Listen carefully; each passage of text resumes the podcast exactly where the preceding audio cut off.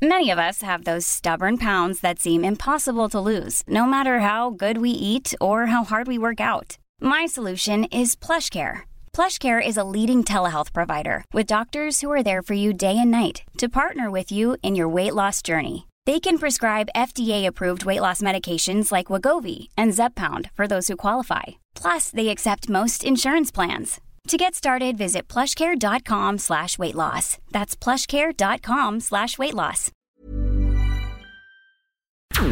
Porque el mundo actual no se entendería sin la economía y los negocios. Acompaña a Mario Maldonado, el columnista de negocios más joven y objetivo del periodismo financiero, en su programa Bitácora de Negocios.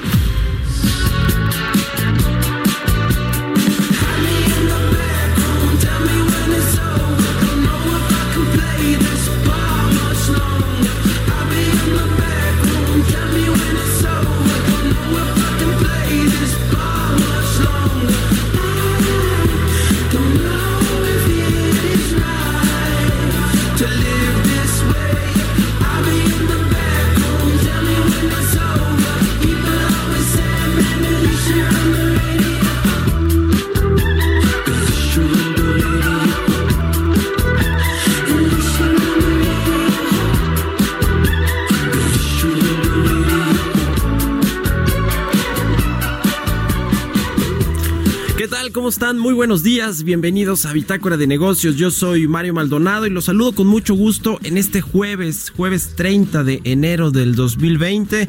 A todos los que nos siguen por la página heraldodemexico.com.mx, ahí en vivo, en el streaming, estamos transmitiendo aquí en la Ciudad de México. También nos escucha usted en la radio por la 98.5 de FM, en eh, Guadalajara, Jalisco por la 100.3, en Tampico a través de la 92.5 en Acapulco por la 92.1 y en Villahermosa, Tabasco también nos escuchamos allá. Un saludo a todos los de Villahermosa, en el Estado de México por la 540 de AM.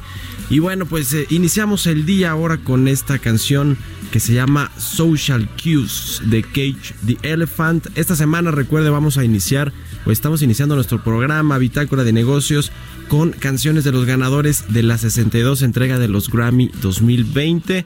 Esta es, Social Cues de esta banda estadounidense de rock que se llama Cage the Elephant. Se llevaron el Grammy al mejor álbum de rock precisamente con el nombre de este tema, de esta canción Social Cues. Así que pues eh, interesante, vamos eh, a contarle qué tendremos en el programa. Ya llegó aquí Roberto Aguilar, nuestro analista de mercados. Vamos a platicar con Kenneth Smith, ex, ex jefe de la negociación técnica del Tratado de Libre Comercio con Estados Unidos, México y Canadá. Ayer ya finalmente Donald Trump pues lo firma, lo hace oficial allá en la Casa Blanca en una ceremonia que se llevó a cabo en Washington. Vamos a platicar también con Carlos Serrano, economista en jefe del BBVA de México, sobre precisamente este tema del, del TEMEC, la perspectiva de México en términos económicos una vez que ya se ratificó y va a entrar en operación este nuevo acuerdo comercial con los Estados Unidos y con Canadá.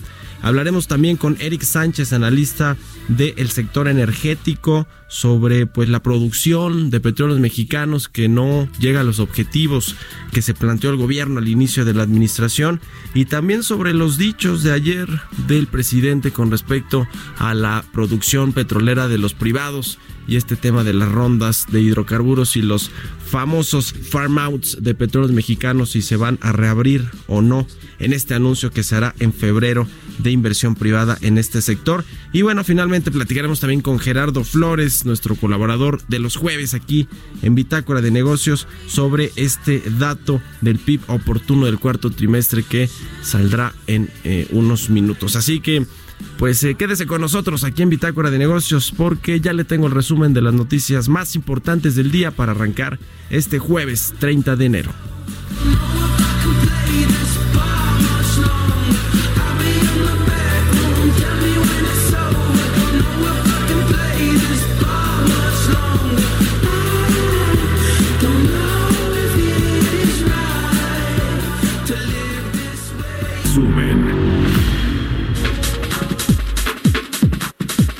Este miércoles, en una ceremonia en la Casa Blanca, el presidente de los Estados Unidos, Donald Trump, firmó el TEMEC. En su discurso, criticó el antiguo acuerdo comercial, también conocido como TLCAN.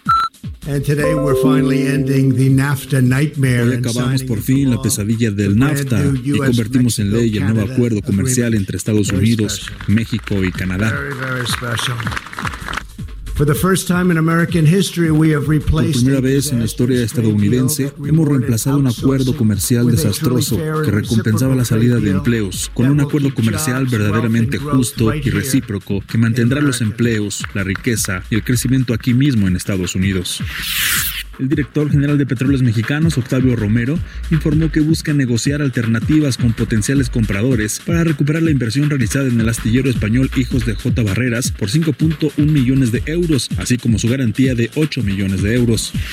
El presidente de la Asociación Mexicana de Empresas de Hidrocarburos, Alberto de la Fuente, señaló que empresas privadas estarían interesadas en farm-out o asociaciones con petróleos mexicanos en caso de incluirse en el plan de inversión en infraestructura energética del gobierno federal. Salma Jalife, subsecretaria de Comunicaciones y Desarrollo Tecnológico de la Secretaría de Comunicaciones y Transportes, anunció que la SCT está en proceso de llevar a cabo una licitación para ofrecer Internet vía satélite a comunidades aisladas. La funcionaria explicó que con los recursos con los que cuenta se van a llegar a 1.200 puntos aproximadamente. El secretario de Turismo Miguel Torruco informó que el primer fin de semana largo de 2020 dejará una derrama económica de alrededor de 4 mil millones de pesos, tan solo por concepto de hospedaje. Indicó que este periodo de descanso tiene como objetivo contribuir a la convivencia de las familias mexicanas, al incremento del turismo interno y al consumo. Bitácora de negocios. El editorial.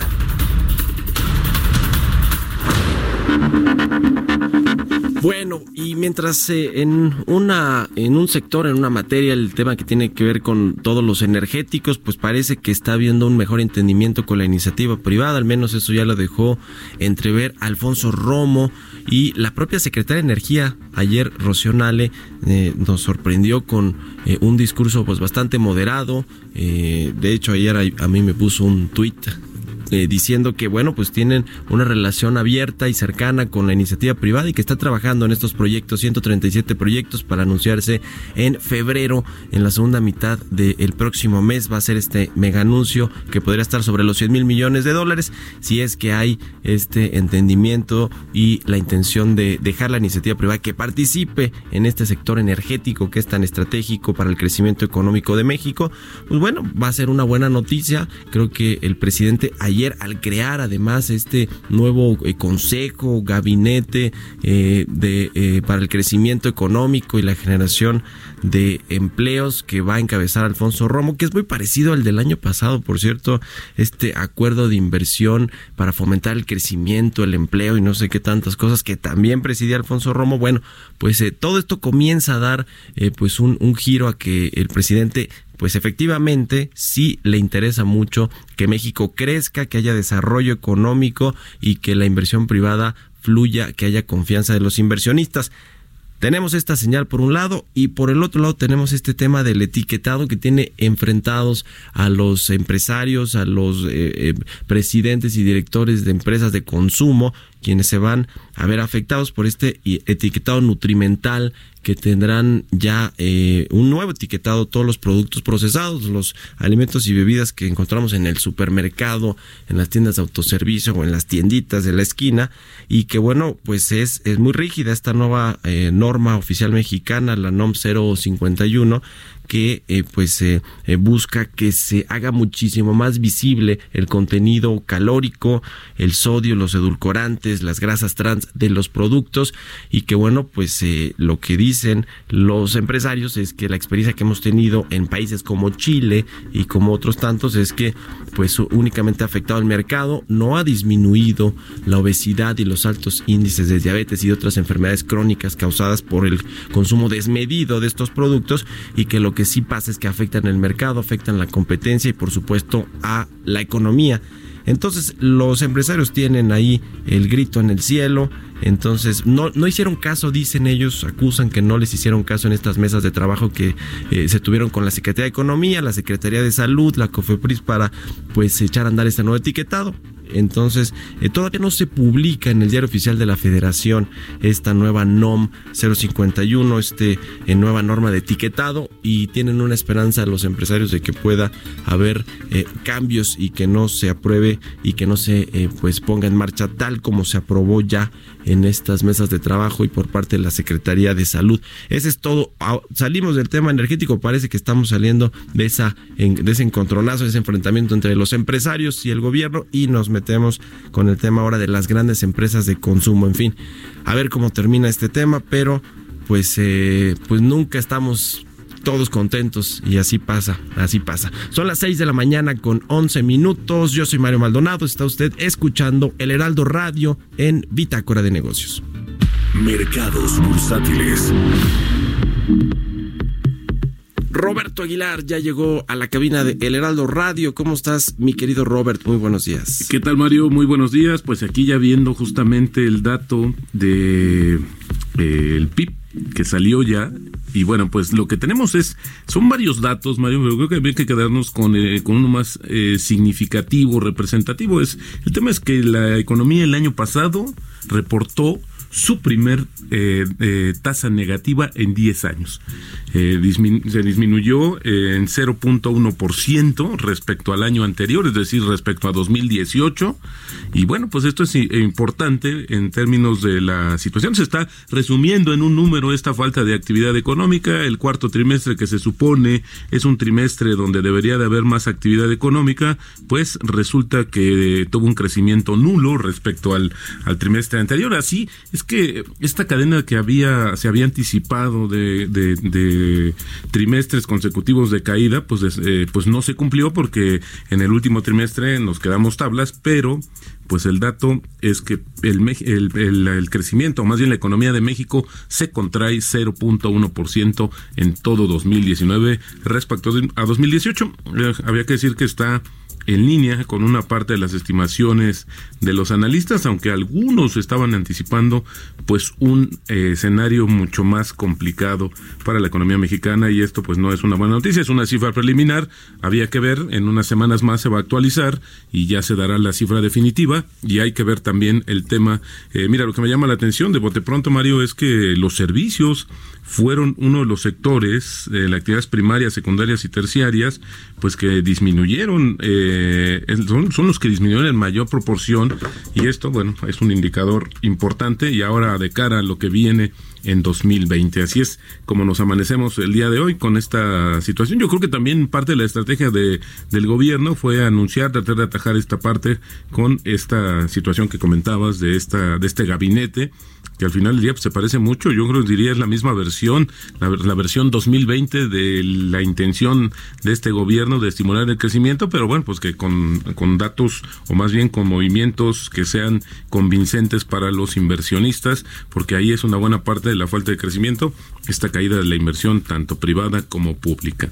Y bueno, mercados financieros estables y más atentos a la decisión de política monetaria en Estados Unidos, así es como podemos resumir el día de ayer lo que sucedió en Estados Unidos, favoreció el inicio de la jornada buenos resultados trimestrales de Apple, cuyas acciones siguieron ganando, Boeing y General Electric, que tuvieron buenos números, los que están eh, reportando ahora también estas empresas están dando a conocer cifras importantes. La Reserva Federal mantuvo la tasa las tasas como se esperaba, pero los mercados moderaron el avance cuando el presidente del Banco Central ayer en su eh, en su conferencia de prensa después de dar el anuncio Mario pues reconoció que persiste incertidumbre sobre la perspectiva de la economía estadounidense y citó el coronavirus en China, pero aclaró que es demasiado pronto para evaluar los efectos económicos de esta pandemia, pero sin embargo, esto le metió un poco de ruido a los mercados al cierre de la jornada del día de ayer. Sin embargo, esto, eh, por el otro lado, la declaración llevó al índice dólar a su nivel más alto en los últimos dos meses, ya que la divisa está considerada como un activo de refugio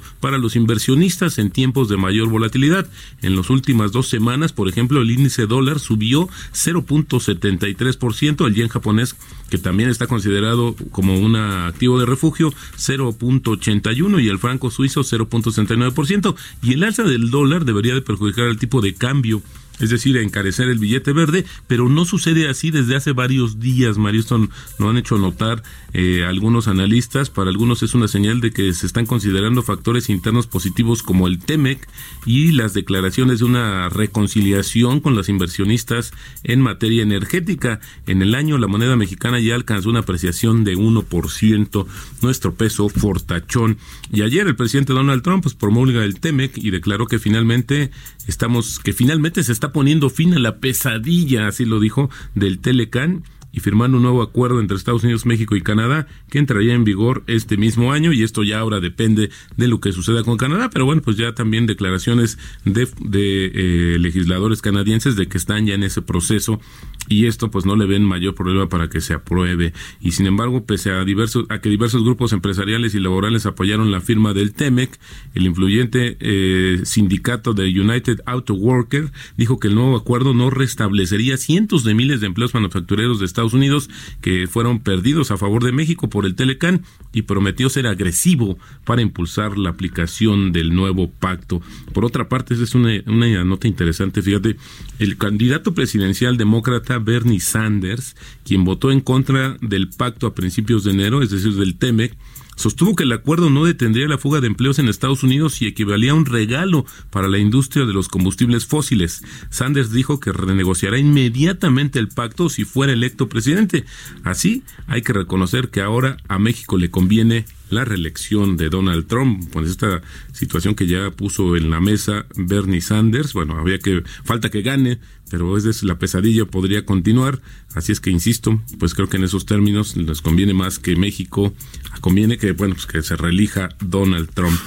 Y bueno, pues eh, nada más me gustaría sumar mi estimado Mario, que al presidente se le olvidó que en febrero del año pasado, pues presentó esto que como, eh, como el Consejo el Consejo eh, para el Fomento de la Inversión, el Empleo y el Crecimiento Económico, eh, que por decreto entró en operación en mayo en busca de los mismos objetivos del gabinete, es decir, yo diría más bien que es la misma gata pero revolcada, y peor aún, sin resultados, Mario, porque no hemos tenido, pues justamente hoy ya lo cristalizamos en, una, en un dato, México eh, retrocedió el primer resbalón en los últimos 10 años, así es como está amaneciendo hoy los mercados, y solamente sumaría que el tipo de cambio está en 18.70. Bueno, pues estable. Y esto de Bernie Sanders, de que va a revisar el Temex y llega a ser presidente de Estados Unidos, pues es parte de la demagogia y de la retórica política de cara a las elecciones, ¿no? Claro, y es algo que en su momento le funcionó muy bien a Donald Trump, ¿no? Hay que ayer mismo decía él la pesadilla, y no, yo creo que la pesadilla para nosotros, porque desde que era candidato empezó con la amenaza y después se fue cristalizando. La verdad que muy pocos pensaban que iba a llegar a la presidencia. Cuando llega, ahí sí nos puso a temblar. Qué paradoja. Ahora nos conviene más Donald Trump para el tema del comercio bilateral con Estados Unidos. Así Ahí está. Gracias, Roberto. Muy buenos días. Roberto Aguilar con los mercados. Su Twitter es Roberto AH. Las finanzas. Nos harán libres. Gracias, mi querido Roberto. 6 de la mañana con 19 minutos. Entrevista.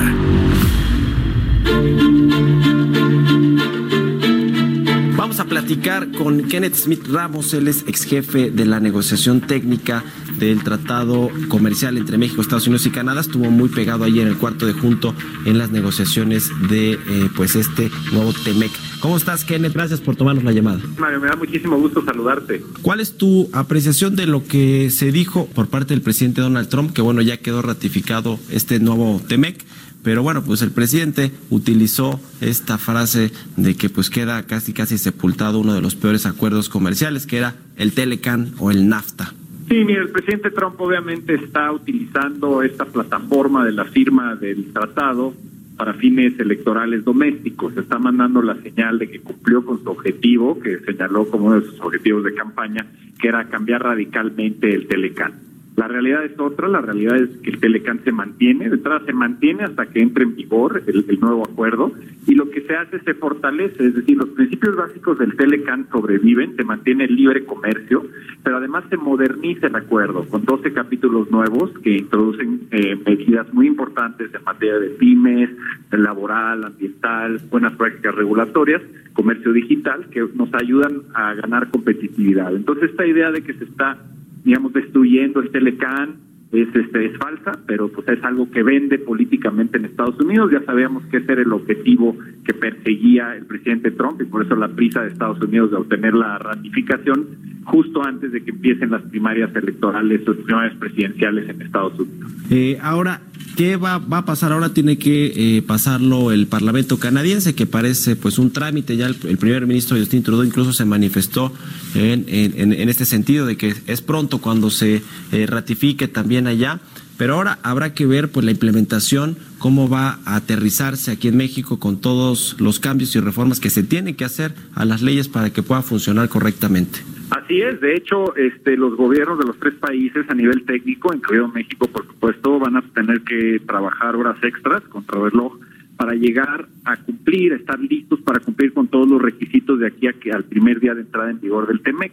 Hay dos temas muy importantes que siguen siendo negociados a nivel técnico, que es uno, las reglamentaciones uniformes para el sector automotriz, es decir, el traducir las reglas de origen que están plasmadas en el TEMEC en un documento que explique exactamente el detalle de qué tienen que cumplir las armadoras, qué documentación se tiene que presentar, cómo se audita eh, cada uno de los requisitos que están plasmados en reglas de origen para acreditar eh, ese cumplimiento de origen. Entonces, eso es fundamental que esté listo porque a partir del primer día de entrada en vigor del tratado, entran en vigor estas medidas. Entonces, eso por un lado es muy importante.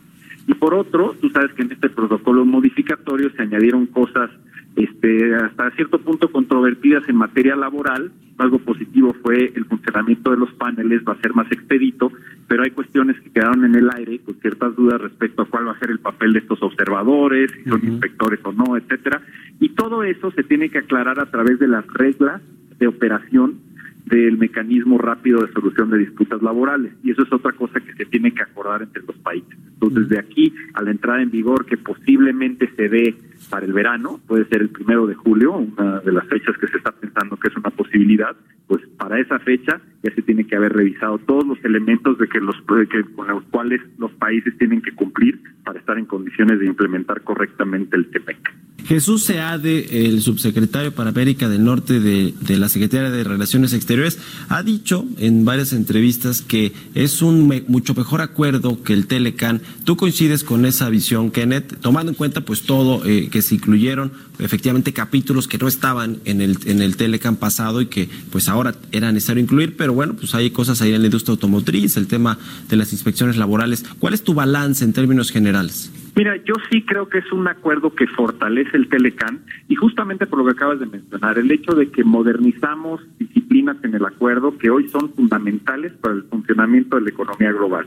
Mencionábamos comercio digital, pero también hay aspectos muy importantes de, de, de carácter social que, que afectan a la economía, por ejemplo, un capítulo sobre anticorrupción, un capítulo sobre competitividad, es decir, estamos construyendo sobre la base de 25 años de libre comercio exitoso y en ese sentido, al haber preservado el libre comercio y preservado los mecanismos de solución de controversias, sí podemos decir no solo que es un mejor tratado, sino que es el tratado más avanzado que tenemos en todo el mundo en materia de TLC. Son las disciplinas que van a ser el modelo a seguir en futuras negociaciones y obviamente eso beneficia a México.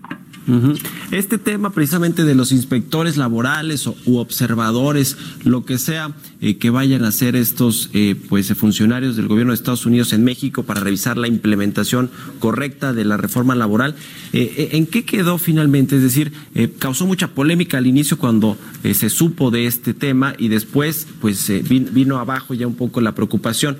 ¿Hay realmente una preocupación por lo que puede suceder con estos inspectores, Kenneth? Mira, yo creo que la, la, preocupación se mantiene, porque además hay que tomar en cuenta que antes de esta negociación del protocolo modificatorio ya habíamos negociado el capítulo laboral más avanzado en cualquier TLC, con nuevas disciplinas que protegen los derechos de los trabajadores y además promueven la democracia sindical. Pero al aceptar este esquema de observadores que en la ley estadounidense claramente dice que van a tener labor de monitoreo para asegurar el cumplimiento de México de sus obligaciones laborales. Entonces, este es un tema importante porque dependiendo de cómo se interprete las reglas de operación de estos paneles que mencionaba yo antes, eh, Estados Unidos puede, podría, por presión de sus sindicatos, sobre todo en un año electoral, manipular el capítulo e iniciar una serie de demandas frívolas en contra de México y utilizar a estos observadores como inspectores, como punta de lanza para ese tipo de investigaciones. Entonces, eso hay que cuidarlo. México tiene que vigilar muy de cerca este, cómo quedan estas reglas de operación y cómo se utiliza el capítulo, que el capítulo se utilice de buena fe. Pues a ver qué pasa con Donald Trump, que seguramente no va a quitar el dedo del renglón de utilizar el comercio exterior, el comercio con México, eh, la relación bilateral para presionar en otros temas, como lo hemos visto en el caso migratorio y en otros asuntos más. Así que pues estaremos pendientes, eh, Kenneth, y te agradezco mucho, como siempre, que nos hayas tomado la llamada. Eh, le tocó al presidente López Obrador y a su canciller y al subsecretario, pues estar allá en Washington. Bueno, el presidente obviamente no, pero sí sus funcionarios de gabinete, pues eh, recibiendo ya finalmente esta firma que nos costó tanto, pero bueno, los negociadores, tú estuviste muy involucrado junto con eh, pues el gobierno anterior, ahí el de Afonso Guajardo, Luis Videgaray, el mismo Moisés Calach, que bueno, hicieron un trabajo también muy importante. Así que pues enhorabuena por todo ese trabajo, Kenneth, y, y gracias por ayudarnos a entender pues los alcances de este nuevo acuerdo comercial con los Estados Unidos y Canadá. Muchísimas gracias, Mario, te lo agradezco. Es un resultado eh, muy sólido para México, el resultado del trabajo de, de, de, muchos cientos y miles de mexicanos para obtener este resultado. Yo creo que es algo que nos va a traer grandes beneficios. Pues enhorabuena, que así sea. Gracias, Kenneth. Con esto vamos a hacer un corte comercial. Regresamos. Continuamos en un momento con la información más relevante del mundo financiero en Bitácora de Negocios con Mario Maldonado. Regresamos. Estamos de vuelta en Bitácora de Negocios con Mario Maldonado.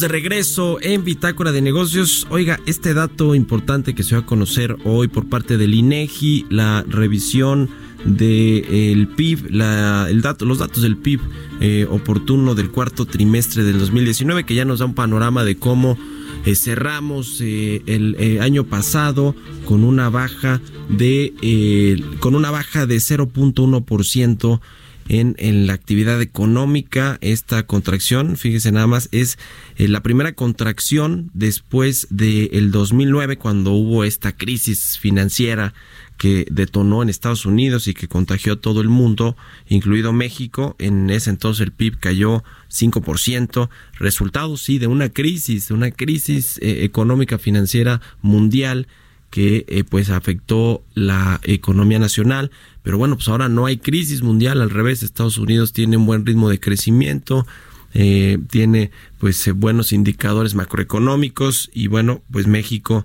no eh, participó de esta fiesta que tuvo Estados Unidos y al revés tuvo una caída de 0.1%.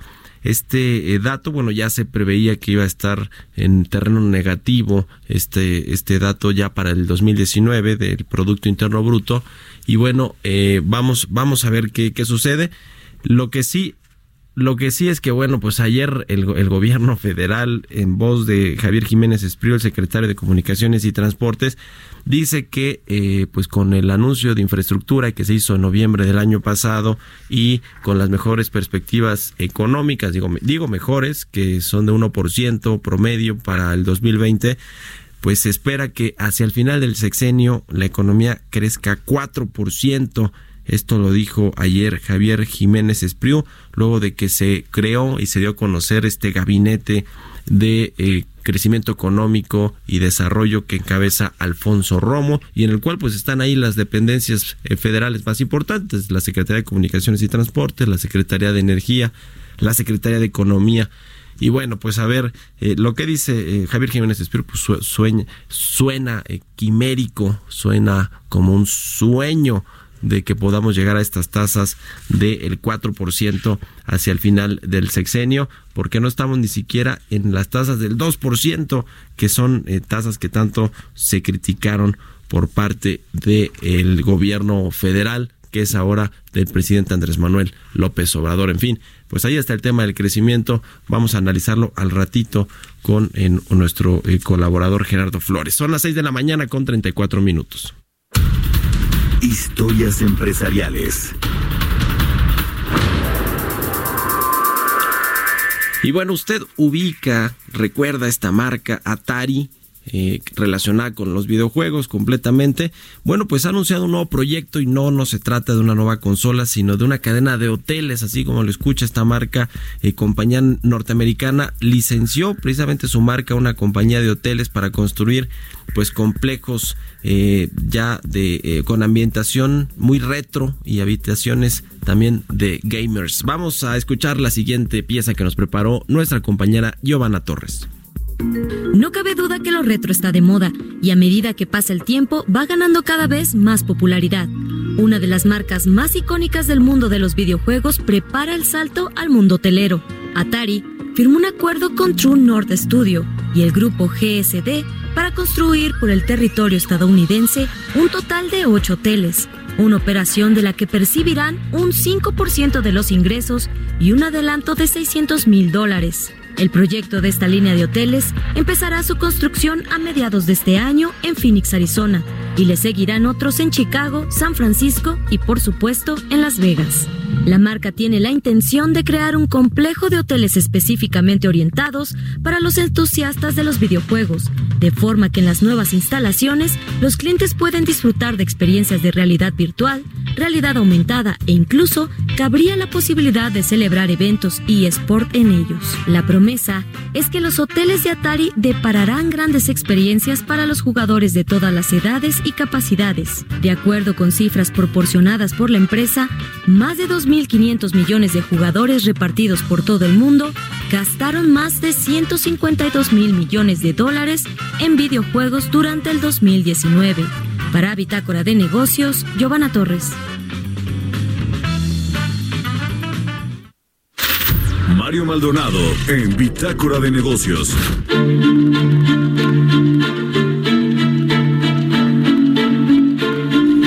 A platicar ahora con Eric Sánchez, analista del sector energético, analista de la consultora IHS Market quien eh, pues eh, a quien hemos tenido aquí en Bitácora de Negocios y me da gusto saludarlo ya en la línea telefónica. ¿Cómo estás, mi querido Eric? Muy buenos días. ¿Qué tal, Mario? Buenos días a ti y a tu auditorio. Gracias de nuevo por invitarme. Siempre mucha información que platicar, que analizar con respecto al sector energético, con respecto al tema pues de la producción petrolera, por ejemplo, que ya tuvimos recientemente los datos de la Comisión Nacional de Hidrocarburos, está pues abajo del objetivo y de eh, pues eh, las metas planteadas que tiene el gobierno la propia petróleos mexicanos estuvo en cerca de uno de un millón seiscientos ochenta mil eh, millones de barriles un millón seiscientos ochenta mil barriles diarios de producción.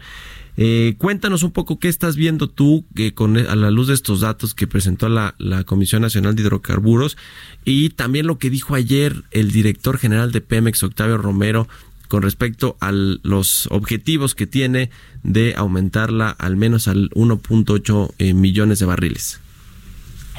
Ah, bueno, como bien dices, y digo, me, gusta que lo pongas de, de, esa manera, los datos de la CNH hay que considerar son siempre eh, la versión oficial de la, de la producción que llevamos en México, dada por el regulador en la materia.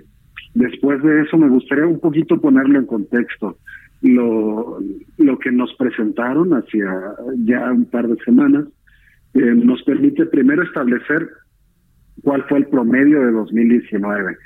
Eh, el, el promedio de 2019, como bien indicas, fue un, un millón seiscientos setenta y nueve mil barriles y esto, para ponerlo en dimensión, se encuentra alrededor de 800 mil barriles debajo de la meta de producción sexenal y alrededor de 100 mil barriles de la meta que originalmente se había planteado para eh, lo, que fue el 2019. Esto incluso a pesar de los recortes que se hicieron, ya que primero la meta fue muy agresiva, se pretendía un 2.1 que se vislumbraba difícil, después eh, fueron reduciendo hasta 1.8 y posteriormente eh, poquito menos de 1.8, creo que el último dato que ellos ponían era 1.780 y entonces nos quedamos poquito debajo de ella. Eh, esto lo que nos lleva es un poquito, uh, me gustaría comenzar por decir, eh, en el contexto de, recordemos cuando íbamos en la universidad, ¿no? Si tú tenías una calificación muy baja en el primer parcial, era muy difícil alcanzar el promedio suficiente para pasar la materia. Es un poquito lo que nos está sucediendo. La meta que nos pusimos quizás fue muy alta, de acuerdo no con el poder alcanzarla o no, sino las propias condicionantes de esta meta. Es decir, no podemos, eh, o, en mi posición y nosotros no podemos eh, criticar eh, las, las condiciones que, el gobierno autoimpone, es decir, que no haya rondas, que no haya farm outs, pero bajo esto hay que tomar en cuenta que una meta de 2.4 no es realizable, ¿no? Sí, es, es eh, eh, bastante complicado. El gobierno eh, federal, el presidente y el director de Pemex, pues dicen que los privados no están produciendo. Creo que el presidente ayer se alcanzó la puntada de decir que no se había producido eh, que era una sola empresa la que había producido ya petróleo a partir de que se entregaron estos contratos de hidrocarburos, ¿no? Lo cual, pues no, no es cierto. Eh, bueno, en el caso de los de los contratos de hidrocarburos, ellos en proporción han tenido una, uh, una producción acelerada. Eh, digo en proporción porque si ponemos en el mismo tiempo iguales con iguales, en el mismo tiempo en el que Pemex ha crecido su producción alrededor de 8.2%, ellos han alcanzado cerca de los 50 mil barriles. Igual la meta de 50 mil barriles que se, eh, eh, que se plantearon, hay que decirlo, no fue alcanzada, se quedaron cerca de 2 mil barriles debajo de ella, pero tú dices de 0 a 50 mil o de 0 a 48 mil es matemáticamente más de 100 a menos 8.2%. Uh Sí. Fíjate que ayer eh, platicaba con el director de la AMEXI, de, de esta asociación que agrupa las empresas eh, eh, eh, productoras y, demás. Y, me le preguntaba de la inversión, de la inversión que se ha hecho en particular en estas rondas de hidrocarburos, los contratos que ya se entregaron, pues de, de estos cuántos se ha invertido, porque yo me acuerdo que se hablaba de inversiones de hasta 200 mil millones de dólares que iban a tener obviamente no en el corto ni mediano plazo, sino en el largo plazo en, en, en el proceso de exploración y explotación de, pues de todos los campos que se, que se entregaron. Pero él me hablaba de una inversión de cerca de mil millones de dólares que, que, eh, pues no me parece una inversión muy grande para los tamaños del sector energético. Entonces no sé si, si tenga que ver con los tiempos que así más o menos se van planteando o que si efectivamente pues las empresas le han bajado un poquito el ritmo a la inversión y a la producción de los campos que ya tienen adjudicados. ¿Qué opinas tú de esto? Eh, hay dos cosas, digo, que los comentarios o las eh, la comunicación que la MEX se ha mantenido, me gustaría resaltar de ella. Uno definitivamente es lo que tú ahorita acabas de citar y son los tiempos. La mayoría de los contratos que fueron firmados fueron de exploración y producción. Es decir, antes de producir cualquier cosa, había que explorar, hacer un descubrimiento, caso que hubiera un descubrimiento, hacer los procesos de desarrollo para llegar a la producción y entonces eh, eh, eh comenzar a producir. Eh, hay que ver o, tener en cuenta que los procesos dentro de la industria petrolera no es de un día para otro. Estos procesos exploratorios pueden llevar tres, cinco años, que es más o menos el tiempo que hemos ya transcurrido desde que fueron firmados estos contratos y entonces en ese periodo de exploración, eh, es más, no solamente te diría, las inversiones no son las más grandes, la actividad que es visible, digamos, eh, eh, lo tangible es incluso poca, porque eso se realiza en escritorio, se realiza en plataformas de interpretación de los cubos sísmicos, después de que ya se recabó la información geológica, y ellos es ahí donde hacen esos descubrimientos antes incluso de llegar al primer pozo exploratorio delimitador, que tendrán que hacer uno o quizá un par de ellos. Por eso que percibimos que quizá la actividad o las inversiones son pocas pero es el momento, ¿no? Y después de eso, diría, a, a, aunado al anterior, después del tema del tiempo, el tema ah, de las inversiones. Una vez pasada el trabajo exploratorio, comienza la producción y es donde veremos mayor movimiento de equipos, es decir, renta de plataformas o construcción de ellas mismas, la preparación de, eh, por ejemplo, lo que tienen que hacer algunas de las ya asignadas que están comenzando a perforar, construcción de sistemas de separación o de sistemas para hacer llegar la producción a tierra, pero eso es ya que están produciendo. Antes de eso, e, el trabajo es incluso más en un escritorio. Ya. ¿Qué esperas? es la normalidad. Ya, sí, sí, sí, no es algo anormal. Lo que pasa es que de pronto parece que quienes llegaron a tomar las riendas de eh, la política energética, pues como que no tienen demasiado conocimiento, ¿no? Esa es la impresión que, que nos da o que le da a la industria y bueno, pues si uno platica ahí en corto con los empresarios, eso es lo que comentan. Oye, Eric, ¿qué expectativa tienes tú del el anuncio que se va a hacer en febrero? Bueno, ya en unos días más, quizá en unos 15, 20 días, con respecto a la inversión privada en el sector energético, sobre todo porque ya tenemos más información. Alfonso Romo dice que van a ser 100 mil millones de dólares los que probablemente se anuncien eh, a finales de febrero y que van a incluir 137 proyectos. Está ahí incluida la exploración y producción, las asociaciones con Pemex, incluso dejó abierta la puerta a estos eh, eh, renombrados eh, o denominados farm outs de petróleos mexicanos con los privados, las rondas de hidrocarburos. ¿Qué ves tú? ¿Tú qué crees que, que va a suceder? O de la información que tú tienes, compártenos qué es lo que, lo que sabes de este anuncio. Mira, quizás más allá de abordarlo como expectativas, tomaría la palabra eh, de, lo que mencionas y te diría, eh, conforme a lo que ya platicábamos al inicio, si se pretenden alcanzar ah, las metas de producción que se han planteado, eh, es muy importante que consideraran dentro de cualquier cosa que presenten los farm outs. Yo nuestra posición y particularmente la mía personal siempre va a ser muy neutral y no voy a decir el gobierno está bien o mal al decidir no continuar con las rondas. Esto es una decisión que tiene que ver con su estrategia. Sin embargo, los fármacos son algo muy diferente. Entre rondas, que es estrictamente permitir que privados eh, participen en la exploración y producción, eh, eh, pueden tener sus propias opiniones, mientras los fármacos es asociaciones que pueden ser en inversión o tecnología de privados para que Pemex aumente su producción y participación en el mercado. Entonces, si la posición del gobierno es que pretenden que Pemex haga el trabajo, está perfecto, digo, son, son sus, posiciones.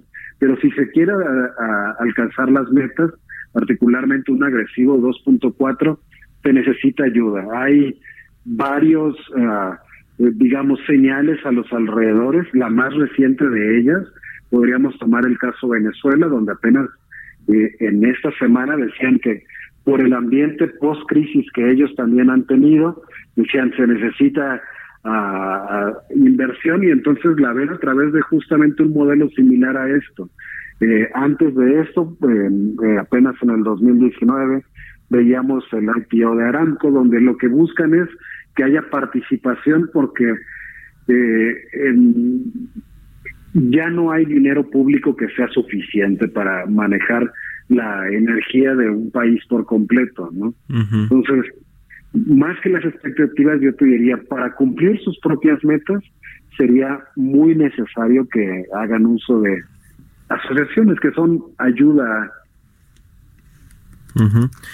Bueno, pues todo, todo un tema. Vamos a estar eh, muy pendientes de lo que se anuncie y de cómo va evolucionando los datos que vayan saliendo también ahí por parte de, la Comisión Nacional de Hidrocarburos, del mismo Petróleos Mexicanos, ¿no? También los datos que, que, bueno, pues como ahora sí que como dice el presidente, tienen sus, sus otros o sus propios datos. Te agradezco mucho, Eric Sánchez, analista del sector energético de la consultora IHS Market, por habernos tomado la llamada. Muchas gracias por la invitación. Que tengas buen día. Igualmente para ti, son las 6 de la mañana con 48 minutos. Políticas públicas y macroeconómicas. Vamos a hacer contacto ahora con Gerardo Flores, nuestro colaborador aquí en Bitácora de Negocios, experto en, en, los temas de políticas públicas, economista del ITAM, pero economista de los tecnócratas de los buenos, ¿verdad, mi querido Gerardo? Buenos días, ¿cómo estás? Muy buenos días, eso espero. Oye, pues ya ves que eh, eh, una vez a, este, hay una anécdota ahí de que el presidente López Obrador cuando le preguntaban de del el perfil que tenía Arturo Herrera como secretario de Hacienda, que él decía que era tecnócrata, que pues sí, que, lo reconocía, pero era de tecnócrata de los buenos, así que pues quién sabe el presidente que tiene ahí su su visión muy muy muy particular de la economía. Pero hablando de la economía, mi querido Gerardo, nos vas a ayudar a, a, entender, a analizar este dato que acaba de reportar hace unos minutos el INEGI con respecto a estos datos del PIB oportuno al cuarto trimestre y con lo que ya tenemos pues toda la fotografía del 2019 cayó 0.1% la actividad económica. Eh, ¿Qué es lo que resaltas de esto? Eh, era el consenso, ¿no? Ya sabíamos que íbamos a acabar con un crecimiento negativo, pero ¿qué, ¿qué resaltas tú? ¿Qué ves aquí de importante del dato este que nos dio el INEGI? Pues mira, básicamente que se confirmó que eh, aun cuando se pensaba que las cosas podrían haber mejorado un poquito en el cuarto trimestre, pues que en realidad este al final pues lo que veníamos viendo también de que por ejemplo la balanza comercial del, cuarto trimestre nos indicaba un menor una menor actividad hacia el exterior eh, y bueno ya el IGAE de octubre y noviembre nos había mandado una digamos una especie de señal de por dónde venía el eh, este cuarto trimestre pues se confirma simplemente que pues este primer año no, no las tuvo todas consigo la actual administración eh, y creo que se destaca o yo destacaría y creo que te lo he comentado en, colaboraciones anteriores que yo lo asocio más que nada a la incertidumbre eh, que se, se ha generado por la toma de decisiones en muchas ocasiones inconsistentes eh, o incluso los bandazos que a veces se han llegado a percibir en algunos temas en particular. Este, y eso ha hecho un daño enorme a la confianza de los inversionistas y por eso estamos teniendo este este desempeño de la economía en el primer año, ¿no? En el terreno negativo no es de magnitud significativa, pero sí pues hay que destacar que está en el terreno negativo mientras nuestro vecino del norte pues sigue creciendo a tasas por arriba del 2%, ¿no? E, eso, eso es lo que de verdad que llama la atención porque no había caído eh, la actividad económica o el, este indicador del Producto Interno Bruto desde hace 10 años, justo hace 10 años, en el 2009, cuando estábamos en esta crisis global financiera que detonó en Estados Unidos y que pues sí fue una crisis, una, la, última gran crisis económica en el mundo. Pero pues ahora no, al revés, Estados Unidos está creciendo bastante bien eh, y México no participó de ese crecimiento como normalmente lo hacía, que jalaba la economía de Estados Unidos a la economía nacional por la relación y dependencia comercial. ¿Qué, qué cosa? A ver, en los datos desagregados, las actividades secundarias tuvieron una variación negativa de 1.7%, es decir, estamos hablando de la industria, ¿no? La industria ligera, la industria pesada, las manufacturas. Eh, ¿Qué nos dice esto? Digo, los servicios, eh, las actividades terciarias crecieron 0.5%, las primarias 2.1%, pero eh, la, que lo que preocupa creo que es el tema de la industria, como tú dices, se ve reflejado completamente en la confianza de la inversión. Sí, sí, totalmente. Y eso pues ya lo veníamos anticipando porque, por ejemplo, en el ritmo de las importaciones de bienes de capital, eh, habían venido también mostrando incluso caídas importantes, lo que anticipaba que la actividad industrial en los siguientes meses o trimestres pues iba a ser este iba a estar por debajo de lo que se había observado en el en el año anterior, ¿no? Y lo estamos confirmando con esta caída del 1.7%. Eh, y pues sí, es, es un poco eh, paradójico que tengamos una caída en este segmento, que son bienes manufacturados, que son bienes que eh, se exportan a Estados Unidos en buena medida, y que eh, mientras, como te decía, mientras Estados Unidos está creciendo, estemos teniendo esto, ¿no?